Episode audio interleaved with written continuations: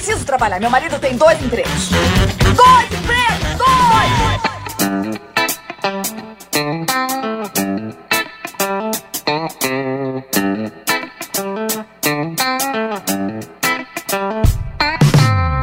Olá, empregados e desempregados da nossa grande nação brasileira. Começa mais um programa Dois Empregos e eu estou aqui como sempre com meu amigo Caio. Fala Klaus, tudo bem? Queria desejar um feliz ano novo. Já desejei, né, no, no anterior, É. mas continuo desejando um feliz ano novo pra todos vocês. E vamos aí pra mais um programa. É isso aí, começo de ano, gostoso. E primeiro quero agradecer aos nossos ouvintes que contribuem lá no PicPay, o Jais Guilherme, o Cleuber Santos e também no plano executivo o André Dom Negroni, que não nos abandona, ganha o nosso beijo na boca por É áudio. isso hein? aí, André. Muito bem. Muito obrigado. E também tem lá o Rafael Prema, que é nosso primeiro assinante do plano VIP, Rafael. Muito bem. Pô, nosso beijo na boca, estoura o champanhe, põe fogos de artifício aí na edição, Silas.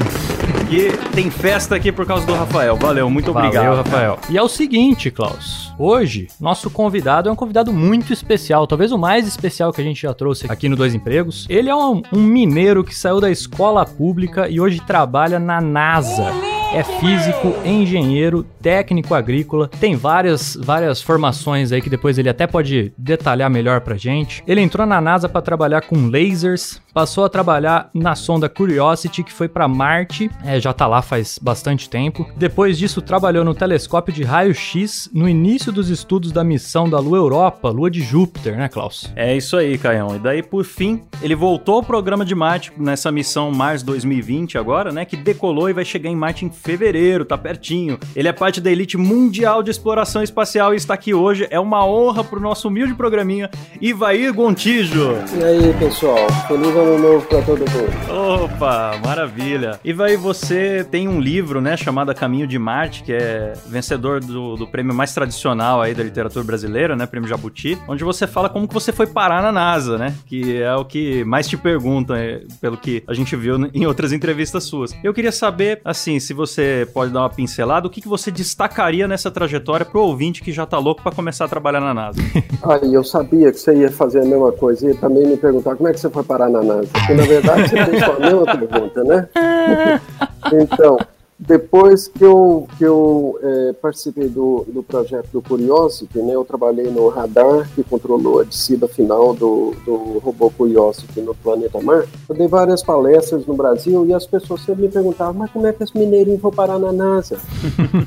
é sempre uma história tão longa, tão complicada de, de contar. Eu pensei, chegou num certo ponto que eu pensei, uai, esse trem é capaz de dar para eu escrever um livro sobre isso. viu? Então eu escrevi esse livro, que é, o título é A Caminho de Marte, foi ah, é, publicado pela editora Sextante, onde eu faço três coisas. Eu primeiro conto a minha história, como é que eu saí lá do interior de Minas, né, e passei por vários é, tipos de empregos diferentes e trabalhei com pessoas de, de muitas é, profissões diferentes e acabei terminando em trabalhar na NASA. Falo também sobre os 25 séculos de conhecimento acumulado que a gente tem na área de astronomia em geral e sobre o planeta Marte em particular. E falo também a terceira coisa, como é que a gente projeta, constrói, lança e opera um veículo robótico no outro planeta, no outro mundo. Então o livro ficou bacana, porque os capítulos são intercalados, tem um capítulo sobre a minha história, tem outro capítulo sobre ciência né, e tecnologia. E a, o meu objetivo é provar para todo mundo que ciência e tecnologia podem ser tão emocionantes quanto um gol no final da Copa do Mundo. Ah, eu tenho certeza que é, viu? eu tenho certeza que é, porque a gente imagina você vendo tantos anos assim de trabalho da sua vida e da vida de outras pessoas, né? Dos seus colegas, do time todo lá. É, é- o momento da chegada deve ter sido uma emoção muito grande, né? É, o momento da chegada em Marte é emocionante demais. E assim, dependia né, muito do nosso radar que nós construímos. E a brincadeira que o povo dizia sempre é, olha, se esse radarzinho que vocês estão construindo aí não funcionar, o resto é irrelevante, porque vai virar um monte de ferro velho lá na superfície do planeta Marte. E custou 2,5 bilhões de dólares. Meu Deus. Ô, ô, Ivan, não dá um medinho, não? Eu, eu não sei se encarava essa sua profissão, viu? Pois é. Não, não dá um medinho, não, dá um medão. a gente fica, a gente fica, a gente fica no, no estresse, numa tensão enorme, mas, mas é ótimo. É, é muito bacana trabalhar, trabalhar trabalhar numa situação assim. E com toda essa tensão para fazer o trabalho dar certo e tudo mais, sobra espaço para um, um clima mais tranquilo no ambiente de trabalho? Rola uma piadinha, uma brincadeira lá com, com estagiário? É um ambiente super sério, do jeito que a gente imagina, né? Aqueles cientistas todos vestidos de branco e tudo mais? Ou tem espaço para brincadeira ali? Não, tem espaço para brincadeira também. Gente é a mesma coisa para todo lado, com as boas e as más características, eu diria. Mas é tranquilo, tem a gente faz piadas e brinca uns com os outros o, o tempo inteiro. E assim, a gente costuma até perguntar aqui no programa muito, né, para os convidados que vêm sobre histórias engraçadas ou desgraçadas do trabalho, mas a NASA é um ambiente bem disciplinado, então acredito que não tenha, assim, tem as brincadeirinhas tal, mas não deve ter muita situação inusitada. Ninguém fica louco no Réveillon, não, né? Na festa da firma.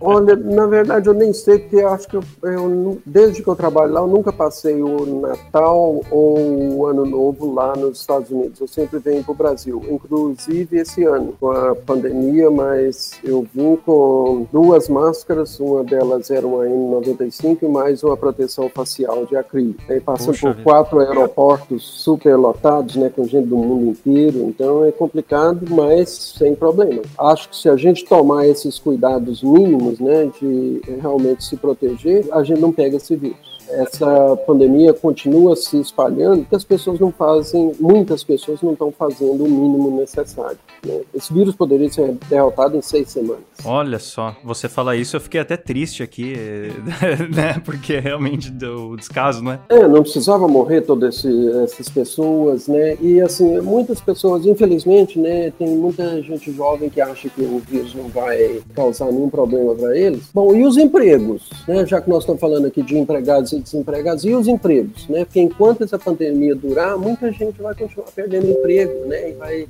e vai continuar essa situação horrível no mundo inteiro. Se o mundo realmente fizesse as coisas direito, né, as pessoas fizessem, todo mundo fizesse a sua parte, em duas semanas a gente parava a transmissão para quase toda. Mais duas semanas ela cairia de novo mais umas 100 vezes. Em, em três ciclos desse aí, esse vírus desapareceria. Isso é impossível de fazer, né? Querer que todo mundo faça a coisa certa. É, a gente torce por isso, mas às vezes vai tá mais fácil pegar uma roupa daquela emprestada, né? Um, um capacete, tudo, porque se depender do pessoal. é, exatamente. Mas a gente podia falar da missão para Marte, é né, Klaus? Essa missão nova que saiu, saiu. Foi em junho, né, Ivair? Me corrija se eu estiver errado, mas chega lá só em fevereiro, é isso? Foi em julho, dia 30 julho. de julho, que nós decolamos e a gente considera que a gente está, uma parte da gente está naquela viagem, é, né? O trabalho todo tudo e eu tra estou trabalhando nesse projeto desde 2015, né? E com um grupo, é um grupo internacional. É, eu represento um dos instrumentos que está no, no, veículo, que é um instrumento que vai no mastro do veículo, como se fosse a cabeça dele. Esse instrumento, uma parte dele foi construída na França por um grupo é, de sete instituições na França. Outra parte foi construída no laboratório de Los Alamos, no estado do Novo México nos Estados Unidos. E a gente tem alvos de calibração, que são 31 pecinhas de minerais terrestres, que a gente vai usar para recalibrar o instrumento de vez em quando lá em Marte. E isso foi organizado pela Universidade de Valladolid, da Espanha. Então, eu represento esses três grupos quando eu estava falando com os meus colegas que estavam projetando e construindo o veículo, e vice-versa. Então, o, o, meu trabalho é coordenar todas as interfaces entre o veículo e o instrumento. Né? Garantir que vai ter espaço para o instrumento ser montado no veículo, que os parafusos, né, os buracos nas placas de montagem vão tudo alinhar uns com os outros, você vai conseguir montar a engenharia francesa em cima da engenharia feita lá no, na, na NASA, vai ter energia elétrica para alimentar esse instrumento lá em Marte, e a taxa de transmissão de dados de Marte para cá vai ser suficiente para a gente transferir os dados do instrumento, e um milhão de outros, outros detalhes, que o software do instrumento vai funcionar de direito com o software do veículo, mais um milhão de outros detalhes e problemas né, que a gente teve que resolver, e mais construímos um instrumento espetacular que vai fazer grandes descobertas em Marte. É, é, perceba que assim é uma, é uma sobreposição multifatorial né, de coisas complexas e tal, e como é que é o ritmo para vocês? Vocês estão sempre de plantão? Me parece que é um senso de urgência constante, assim, né? Porque sempre algo pode sair do eixo de repente. É, o ritmo é acelerado porque nessas missões, elas, essa missão por exemplo, do Mars 2020, que é o Perseverance, ela começou em 2012, né? E a gente tinha é, para ser lançado em 2020 e a gente tinha mais ou menos um mês durante o qual a gente pode fazer esse lançamento. Se não for lançado durante esse mês, aí só daí a 26 meses mais tarde que os planetas vão estar numa posição favorável de novo para a gente fazer o lançamento. Então a gente brinca que a mecânica celeste, ou seja, o movimento dos planetas, não espera por ninguém. Ou a gente resolve os nossos problemas ou a gente vai atrasar 26 meses. E um atraso de 26 meses é traumático, custa centenas de milhões de dólares. Nossa, é, com certeza. Isso, quando isso atrasa. Então, com certeza, tem muita atenção, o ritmo é acelerado, porque a gente está sempre colocando margens é, para as entregas de cada uma das partes, né? É, tudo tem que ser entregue com, com margem para que se alguma coisa der errado, é que ainda tenha tempo de corrigir problemas. Então, uhum. tudo isso é, é, trabalhoso, mas é muito legal trabalhar nas coisas assim. Ah, nossa, a gente tenta imaginar, né? Porque é, é, é difícil até imaginar, assim. Bom, é coisa de outro mundo, né, cara? Exatamente, exatamente. Eu acho que uma pergunta que você deve responder bastante, e talvez nem tenha a resposta exata, mas queria que contasse pro, pro ouvinte se, de fato, é uma realidade próxima pensar em levar seres humanos para Marte, ou a gente tá falando aí de centenas de anos até que isso aconteça. Quão próximo a gente está de, de, realizar esse feito? Olha, eu acho, assim, é, é uma opinião pessoal minha, mas eu acho que eu estarei vivo e verei os primeiros humanos chegando no planeta Marte. Então, eu acho que isso é uma questão de décadas é, e poucas décadas. É, se a gente continuar, os problemas, é claro, continuam sendo gigantescos, né? É, os problemas de engenharia, é só para produzir oxigênio para os astronautas respirarem durante a viagem, ou comida, né? São problemas enormes. Mas a capacidade da engenharia humana é uma coisa que a gente sempre consegue passar por esses desafios e, e, e ter sucesso neles. Então, tendo investimento, visão de longo prazo, eu tenho certeza que isso vai acontecer. Agora, uma colonização do planeta com gente vi vivendo permanentemente no planeta Marte, isso possivelmente vai levar mais tempo. Ah, sim, imagino. Agora, é, uma, uma coisa que eu fiquei intrigado, né? Eu vi que foi enviado um comando pra Curiosity quando ela fez aniversário para ela tocar um parabéns para você, né? Cantou parabéns para você, para si mesma ali. Lá em Marte, né? Sozinha lá em Marte. E aí rolou uma discussão na mídia, né? Sobre antropomorfizar robôs, né? Essa coisa da gente se apegar à máquina e que é um sentimento comum. Eu li até que é comum em, com robôs que desativam bomba ou com aquele robozinho aspirador. Tudo que parece meio independente, que tem um pouco pouco de vida assim sozinho, por mais que seja uma caixa de circuitos, as pessoas projetam alguma emoção naquilo. Inclusive, não sei se é verdade, mas a gente lê por aí que na NASA também rola um certo luto quando desativam um equipamento, né? O pessoal faz alguma celebração, algo assim. Eu queria saber como que você se sente em relação a Curiosity, se também tem um pouco dessa relação, é um filhinho, como é que é?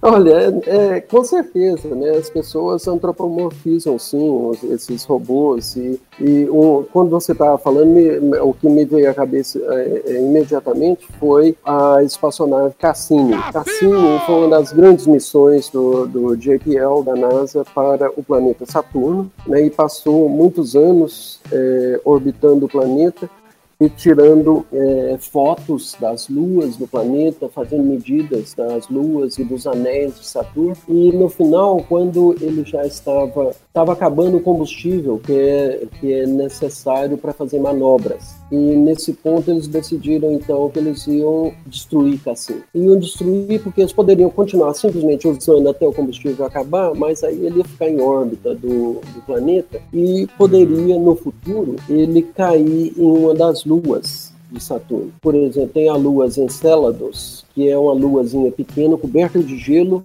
e a gente já viu plumas de vapor d'água saindo. Ela tem, tem água líquida né? Na, por umas fendas perto do Polo Sul, tem água líquida. E a, a espaçonave Cassini passou por, pelo meio de uma pluma dessa de vapor d'água a 25 quilômetros da superfície. Então a gente não quer, por exemplo, que Cassini caia num lugar desse. Tem também a lua Titã, que é, é coberta de materiais orgânicos, hidrocarbonetos, então que é muito parecido com o que a Terra era na antiguidade. Então, os lugares assim, pode ser que se, se alguma bactéria terrestre sobreviveu em, no, na espaçonave Cassini, a gente sabe que as chances né, de ainda ter alguma bactéria sobrevivendo lá é, ou no modo inerte na, na espaçonave é muito pequeno. Mas não, nós não podemos garantir que é zero. Então, hum. se essa espaçonave caísse em uma dessas luas, pode ser que a gente ia né, é, semear bactérias matéria terrestre por uma, por, pelas, uma, uma dessas luas de Saturno. Então, para evitar que isso acontecesse, Cassini foi colocado numa rota de colisão com o planeta. E ao entrar na atmosfera saturniana, ele desintegrou.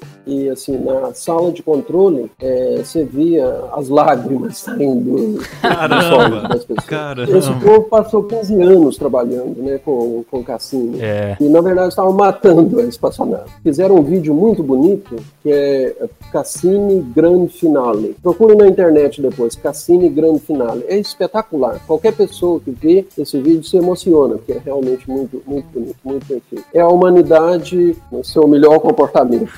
pois é, né? Porque eu acho que é um pedacinho de cada um que tá lá junto mesmo, né? Exatamente.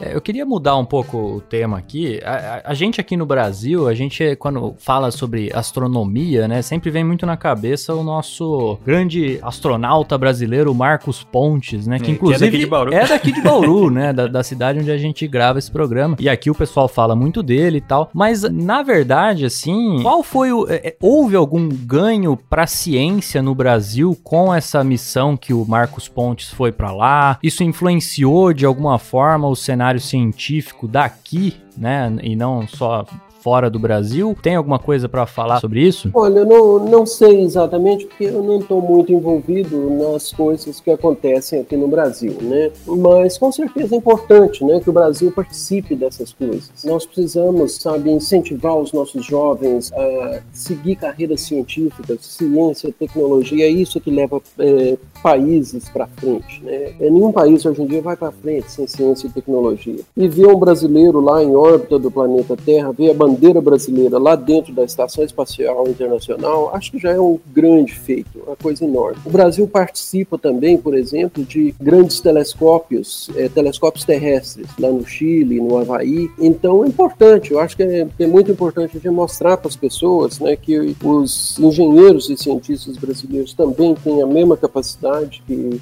engenheiros de qualquer outro país, a gente não fica devendo nada a ninguém, somos tão bons quanto eles, eu acho importante isso. É, aliás, uma coisa que eu percebi das suas entrevistas é o, é o respeito que você tem pela ciência brasileira, que normalmente a gente só ouve falar que, nossa, é difícil fazer ciência no Brasil, ah, não dá, não tem jeito, complicado, e você sempre colocou para cima isso, né? Acho muito saudável essa divulgação, divulgação científica e do potencial científico, né? Com certeza, é, eu tenho colegas brilhantes na UFMG, colegas na USP, Aqui, eu estou em Florianópolis no momento, aqui em Florianópolis, então eu conheço cientistas brasileiros brilhantes que não ficam a dever e que publicam muito, que trabalham muito, que produzem muito e precisam ser mais conhecidos. Né? É, a gente precisa mais é, mostrar mais isso, que a ciência brasileira é de muito boa qualidade. Uma coisa que a gente precisa fazer mais é ligar assim, ao desenvolvimento de produtos, né, a produzir riqueza na ciência. Nós já fazemos ciência de melhor qualidade do mundo, é, igual a qualquer outro lugar. Mas nós precisamos é, investir mais em transformar essa ciência em produtos, né, e, e ajudar a gerar riqueza no país. A nossa área de, de agropecuária fez isso muito bem né? porque o Brasil criou uma das empresas que é uma inveja do mundo inteiro. O mundo inteiro tem inveja da Embrapa que é uma empresa de pesquisa nessa área é, de agropecuária, que hoje em dia dizem que os melhores cientistas de planta, que fazem estudos de, desde biologia molecular, é, de, de genes, de planta, ou eles trabalham para a Embrapa ou colaboram com os cientistas da Embrapa. Então, esse é o nível brasileiro. Temos também empresas como a Embraer, né? Eu viajava muito de Los Angeles para Albuquerque, no Novo México, e de lá pegava um carro para ir para Los Alamos para visitar os nossos colegas lá, fazer reuniões sobre o instrumento que estávamos construindo. E o avião que eu pegava de Los Angeles para Albuquerque era um avião da Embraer, um avião brasileiro. Eu ficava super orgulhoso de entrar no avião brasileiro lá em Los Angeles para ir para Albuquerque, né, no, no, avião da Embraer. Então a gente tem muita coisa boa nesse país que a gente tem que mostrar mais isso. É verdade, desfazer um pouco esse estereótipo do, do de ser tudo mato aqui, né? Porque com certeza tem muita coisa para mostrar. E vai ainda nesse, nesse assunto, né, até de divulgação científica, eu tenho uma pergunta porque assim, né, tem até uma piada clássica que ilustra isso, que é do cientista que diz que está a ponto de descobrir a cura do câncer, e aí sai nos jornais que cientista descobriu a cura do câncer. Ele vai lá e fala: não, não, é no futuro só. Aí sai nos jornais que cientista inventou a viagem no tempo. então, é, quer dizer, eu percebi que você é bem responsável com suas declarações, separa bem o que é opinião pessoal do que é a NASA e tudo mais. Eu queria saber se já foi colocado numa saia justa, se algum jornalista já distorceu alguma fala sua ou dos colegas, se você presenciou alguma situação do tipo aí na, na, na sua carreira. Não, não, acho que nada que eu lembre. Assim, acho, a, a, na verdade, os, o, a, a imprensa brasileira e a mídia brasileira é extremamente extremamente receptiva e, e, muito bacana. Então eu sempre tive uma relação extremamente boa, nunca tive nenhum problema assim. É, eu queria mudar mais uma vez de assunto aqui, que é uma curiosidade minha. Curiosidade que não falta, né? É, tem, temos muitas, né? Mas essa, essa é demais porque tem crescido demais esse tema e eu fico pensando o que pessoas é, realmente é, que, relevantes que trabalham com isso no dia a dia, o que que pensam quando veem que é crescente o número de pessoas que acreditam que a Terra é plana. Né?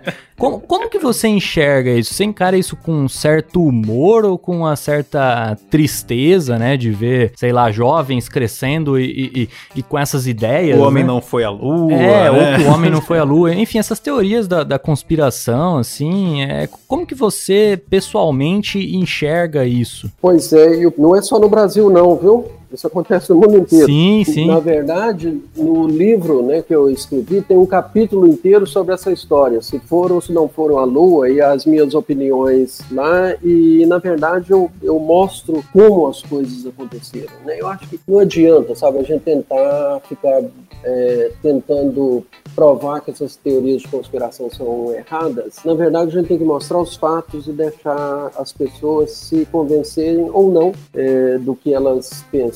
Foi, acho que foi é, Eratóstenes, né, no, no século III antes de Cristo, foi o sujeito primeiro que descobriu, na verdade, que a Terra não era plana.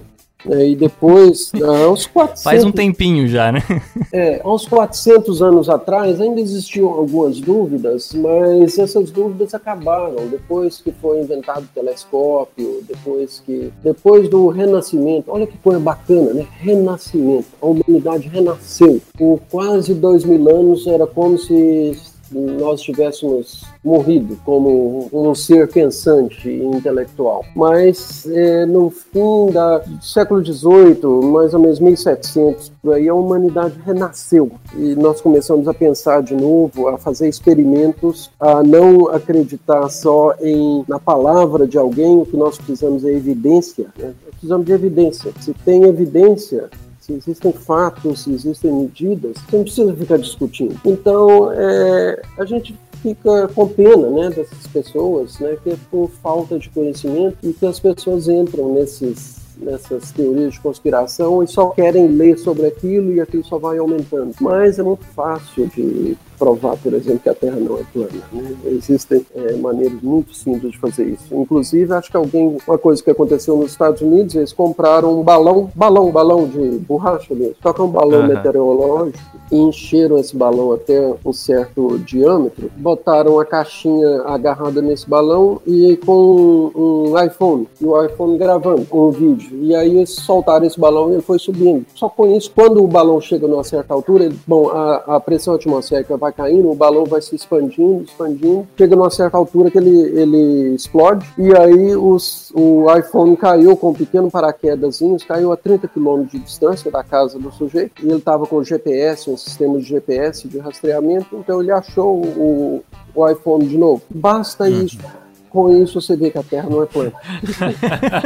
é. não precisa mais que um balão de borracha e um telefone. Então, é, infelizmente, a internet, né, eu trabalhei nessa área né, de, de, telecomunicações por fibra ótica. Às vezes a gente pensa, puxa vida, olha só, essa tecnologia espetacular que foi inventada, ela pode ser usada tanto para coisas boas quanto para coisas ruins. Né? A, a, tecnologia é agnóstica a isso. É. Então, muita gente vai é usar é ela para coisas boas e outras para coisas ruins, para disseminar essas informações erradas. Inclusive, os terraplanistas utilizam satélites para dizer que satélites não existem. isso, para mim, é o mais mais espetacular. Mas assim, eu acho que as pessoas, é, muitas pessoas, se elas continuarem, as pessoas que procuram, que têm dúvidas, eu, assim, eu nunca acho que existe pergunta boba, pergunta errada, pergunta idiota. Eu acho que qualquer pergunta é válida. Se as pessoas têm perguntas que são legítimas e que elas simplesmente querem entender, sabe, elas vão acabar descobrindo por si mesmas os resultados. No, no... Ainda nessa linha, né? Não sei se entra no mesmo, né, no mesmo tipo, mas um, uma coisa que eu tenho dúvida, e, e hoje também é, é, algo que muita gente acredita e segue muito como, como até algo religioso, né? E eu queria perguntar para você que conhece muito melhor o, os astros, né, do que nós aqui, se de fato a, o alinhamento dos astros, o movimento dos astros influencia na minha personalidade. Ou seja, se a questão do horóscopo, né, da astrologia é realmente algo que existe e é comprovado? Bom, é, existia né, muito, muito coisa de horóscopo de novo há alguns séculos atrás e as pessoas continuam fazendo essas coisas até hoje. Bom, eu trabalho na área de astronomia e de exploração espacial. Eu não tenho nenhuma evidência para dizer que isso funciona. É, eu, eu, imaginava que era isso mesmo. eu trabalho com evidências, né? Eu, é, eu preciso de evidências sólidas que me mostram que isso funciona e que se eu repetir certas causas, eu vou sempre produzir o mesmo efeito. É isso que a gente precisa, é isso que é ciência. É muito simples. Ciência é a coisa mais simples. O método científico é a coisa mais simples do mundo. Mais genial que o ser humano já inventou. Você repete as mesmas causas, tem que dar o mesmo efeito. Se não der o mesmo efeito, então isso não é uma coisa reprodutível, então não é científico. Caio, tem mais, tem mais alguma Ah, eu queria que perguntar aqui também. Aqui é muito comum, não sei se você já viu é, é, pessoal compartilhando nessa. Virou, virou um meme, né? O, o, brasileiro, quando. O brasileiro é muito criativo, né? Sempre foi muito criativo. E o brasileiro sempre faz muita gambiarra, né? E sempre que aparece uma gambiarra nova, vai lá alguém colocar. Ah, agora a NASA vem estudar o Brasil. E eu queria saber de você que é um brasileiro e trabalha na NASA, se de fato a curiosidade criatividade, a, a, a capacidade de criação do, do brasileiro é, se diferencia dentro dos outros, é, entre outras nacionalidades, é, e se de fato a NASA precisa vir estudar o brasileiro?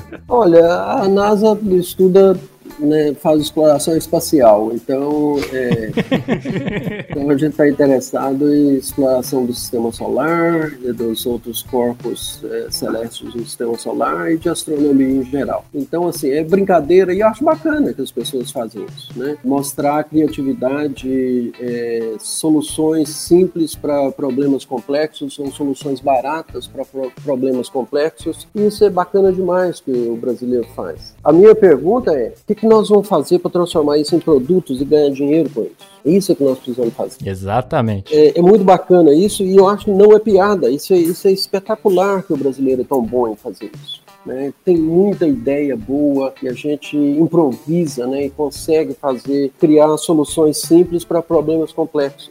Eu acho isso muito bacana. Ó, oh, eu tenho uma pergunta pra você, uma pergunta meio estranha, talvez. Eu vi a sua entrevista no Fantástico e lá no fechamento da reportagem eles perguntam: será que um dia, cuidando de um boi, você imaginou que seria um dos pais desse boi de lata, né? Mostrando ali a Curiosity. Queria saber o que você achou da comparação da Curiosity com um boi e também queria saber qual que é o tamanho e o peso, porque a gente vê essas 3D na internet e não tem é. muita noção se é do tamanho de um... De um carro ou menor, como é que é? É, exatamente. É, é mais, é mais pesado que um boi. é mais pesado que um boi. O Curiosity pesava em torno de 900 quilos na Terra. Nossa. E em Marte é só 38% disso. Então é coisa dos 400 quilos em, em Marte. E o Perseverance é um pouquinho mais de mil quilos que ele pesa. Então é o peso de um carro.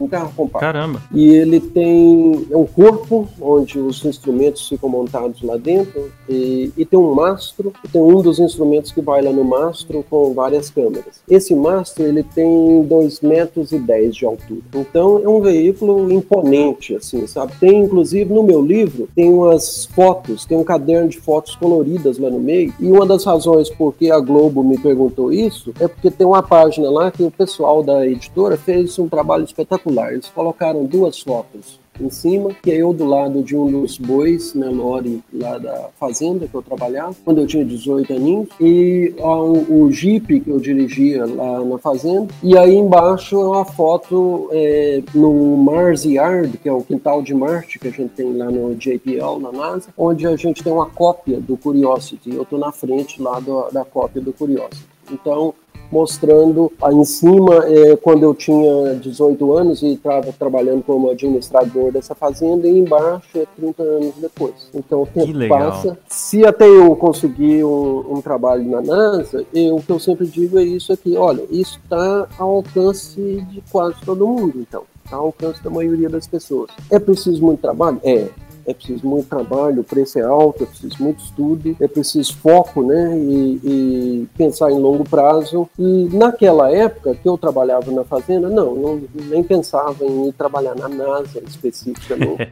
Mas eu tinha certeza que eu queria fazer um curso é, universitário, que eu queria seguir uma carreira mais técnica, mais científica. Então eu trabalhei nessa fazenda por três anos, economizando dinheiro, na verdade, para depois ir para Belo Horizonte, onde eu fiz um cursinho né, pré-vestibular naquela época e fazer o, vestibular, fazer o vestibular para física. Então, assim, eu conto essa história inteira no livro, né, e tem um milhão de mais detalhes e desafios. Então, o desafio e a vida é difícil para todo mundo, isso é normal. O que é preciso é a gente não desesperar e continuar insistindo e tentar de tudo também, porque no final alguma coisa vai acabar dando certo. Realmente, é uma história bem inspiradora. A gente estava assistindo aqui hoje, o Caio, a matéria do Fantástico, mostrando lá você sendo apresentado para a primeira televisão, né? Com o quê? Nove anos, é isso? Isso, isso mesmo. E aí, assim, eu pensando, nossa, como que, para mim, a realidade do Caio, como que é inconcebível conhecer a TV, né, com, com nove anos de idade, né? E daí Exatamente. a gente olha toda essa trajetória, né? E agora tá conhecendo Marte, né? então, realmente é bem inspirador. Pra, pra terminar, pra gente ir encaminhando pro fim aqui, é, eu queria só pedir para você é, explicar melhor aí, porque, por exemplo, em, em fevereiro vai pousar né, a nova missão lá em Marte. E a partir de quando que vocês já vão ter dados coletados lá? A partir de quando que a gente já vai ter novidades em relação a essa nova, essa nova missão? Olha, isso, é, dados a gente começa a receber no, no dia seguinte, ou, ou, como a gente chama, no sol seguinte, porque a gente não chama, não chama o dia marciano de, de dia, porque ele é, ele é 40 minutos mais longo que o nosso, então a gente confunde as coisas às vezes. Então, no sol zero, a gente já começa a receber alguns dados, por exemplo, para mostrar que o veículo tá, sobreviveu. Depois de nos, ao, é, poucos dias, o mastro é solto né, e é levantado dobrado, que ele, é todo ele está todo dobrado durante a viagem. Então esse mastro é levantado, aí nós vamos tirar fotos com as câmeras e em pouco, poucos dias a gente já vai ter é, fotos panorâmicas da região do pouso lá. E a ideia com essa missão é que a gente agora quer seguir o carbono, que a gente chama. Porque o Curiosity estava seguindo a água, né? Estava procurando ambientes habitáveis, ambientes onde já se a vida se formou em Marte em bilhões de anos atrás, ela teria ido para frente. E, e, o Curiosity mostrou que lá dentro daquela cratera Gale é, houve um lago que durou milhões de anos, um lago com água estável. Isso é espetacular, né? Porque imagina, você ter água líquida estável por milhões de anos, você tem que ter rio alimentando esse lago, você tem que ter aí vai ter evaporação, vai ter nuvem, vai ter chuva. Então, bilhões de anos atrás, teve dias chuvosos. Então, com o Curiosity, a gente descobriu muita coisa nessa, nessa área. Com o Perseverance, o que a gente quer é procurar material orgânico genuinamente marciano. Então, coisa que tenha carbono, porque carbono é um elemento quase mágico, né? ele, ele forma essas cadeias de essas moléculas enormes, esses polímeros, que dá para codificar vida. isso. Né? Então, o código genético nosso é todo escrito com carbono. O nosso corpo é carbono. Nós somos carbono vivente. Então, se a gente quer procurar vida num outro planeta, talvez a maneira mais simples é procurar pelo carbono. Então, quando a gente encontrar material que contenha é, material orgânico, nós estamos descendendo a outra cratera com rochas sedimentares então nós vamos procurar material orgânico. Quando a gente achar, nós vamos colocar isso em tubinhos e vamos deixar isso na superfície de Marte. Para que uma missão futura, que já está sendo projetada, é, vá para Marte coletar essas amostras para trazer de volta para a Terra, para a gente fazer os estudos aqui na Terra. Porque hoje em dia a gente tem técnicas super sofisticadas de física, de química, de biologia molecular, mas elas enchem um laboratório inteiro, ou às vezes um edifício inteiro. Então não dá para levar isso para Marte. Por isso, nós queremos trazer de Marte, com a melhor tecnologia que a gente tem no presente, nós queremos escolher o melhor material de Marte para trazer para a Terra para fazer os estudos aqui. E, e, há uma previsão de quando esse material vai ser coletado lá? Quando, quando vai trazer para cá de volta? Ele vai ser coletado durante essa missão que vai durar um ano marciano. É, a missão principal é para durar um ano marciano, que é, são 687 certo. dias terrestres. E a volta para a Terra provavelmente em torno de 2031 por aí. Nossa, bastante. Sim, é realmente demorado. Mas eu estou percebendo aqui pelos dados que o Iver passou que em Marte a gente é mais leve e mais jovem também, Caio. Eu tô até pensando em me é cadastrar já pra ver se eles aceitam Hora começar a colonização, né? Olha, mais leve, mais jovem não. Acho que ninguém tá ficando mais novo nem aqui nem em Marte. Mas com certeza a gente é uma pessoa, uma pessoa que pesa 100 quilos aqui na Terra, pesa só 38 em Marte. Rapaz, eu vi vantagem, hein? E, velho, foi uma satisfação imensa de receber no programa. Acho que a gente já teve vários convidados, a gente tenta diversificar as profissões, mas nunca imaginei que a gente ia ter um convidado Jamais. da NASA para falar aqui. Então, Jamais. alegria imensa. Fica também um agradecimento à Thalita, né? Eu é que agradeço, eu gosto muito de falar com as pessoas no Brasil, sabe? Falar sobre ciência e tecnologia no Brasil. Acho isso importante, acho importante que, é que a gente divulgue isso no, no Brasil o máximo possível. Maravilha, velho. Você tem alguma consideração final? Quer de, é, por exemplo, em relação ao seu livro? Isso. É, então, olha, é, eu gostaria de, de sugerir que, que os, seus ouvintes leiam esse livro. Se você tem algum interesse em ciência, em tecnologia, ou se você quer entender como ah, essas coisas funcionam, como a gente projeta, constrói, lança, opera um veículo no planeta Marte, é, leia esse livro. Esse livro é muito fácil de ler. E você vai também saber toda a minha história e esses detalhes todos, sabe? Os desafios que